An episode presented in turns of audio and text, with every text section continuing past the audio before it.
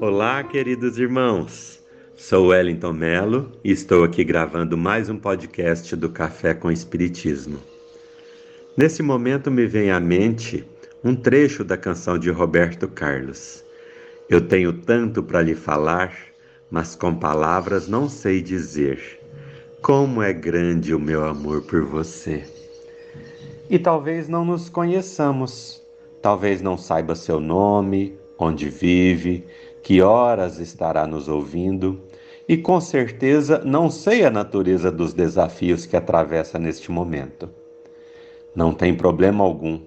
O essencial eu sei, pois aprendi com o Espiritismo que somos irmãos, todos filhos de Deus, e que a terra, essa gigantesca morada azulada, foi criada para receber espíritos como nós, que ainda carecem de pedagógicos desafios e experiências no bem.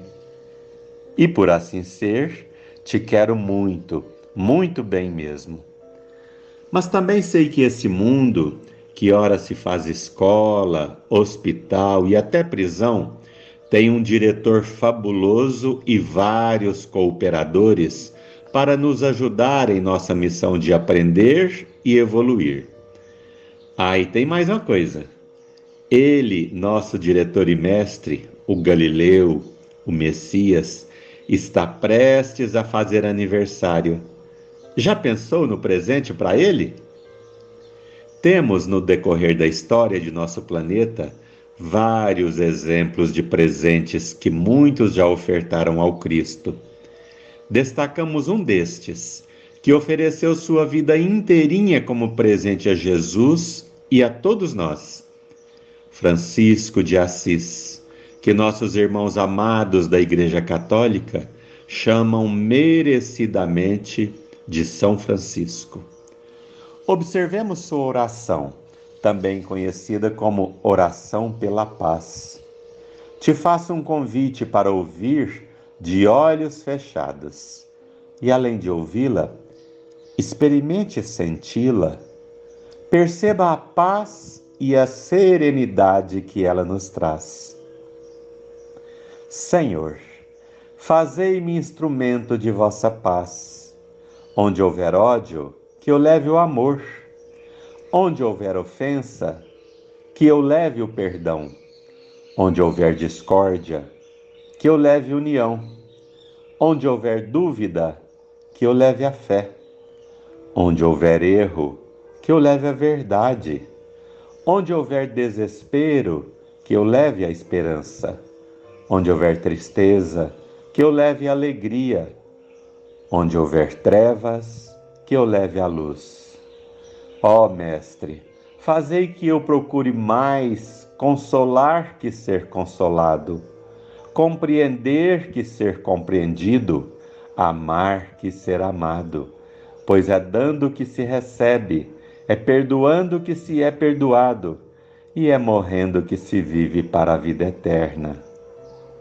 Sentiu? Isso é o bem, isso é Jesus. Essa é a proposta da vida, simples assim. Agora pensemos juntos.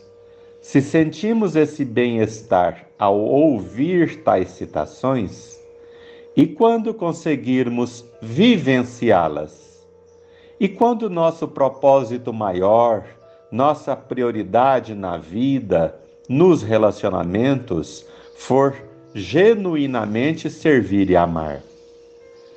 Ah, queridos irmãos, aí o pranto e o ranger de dentes será, cederá lugar a uma atmosfera de fraternidade e de confiança.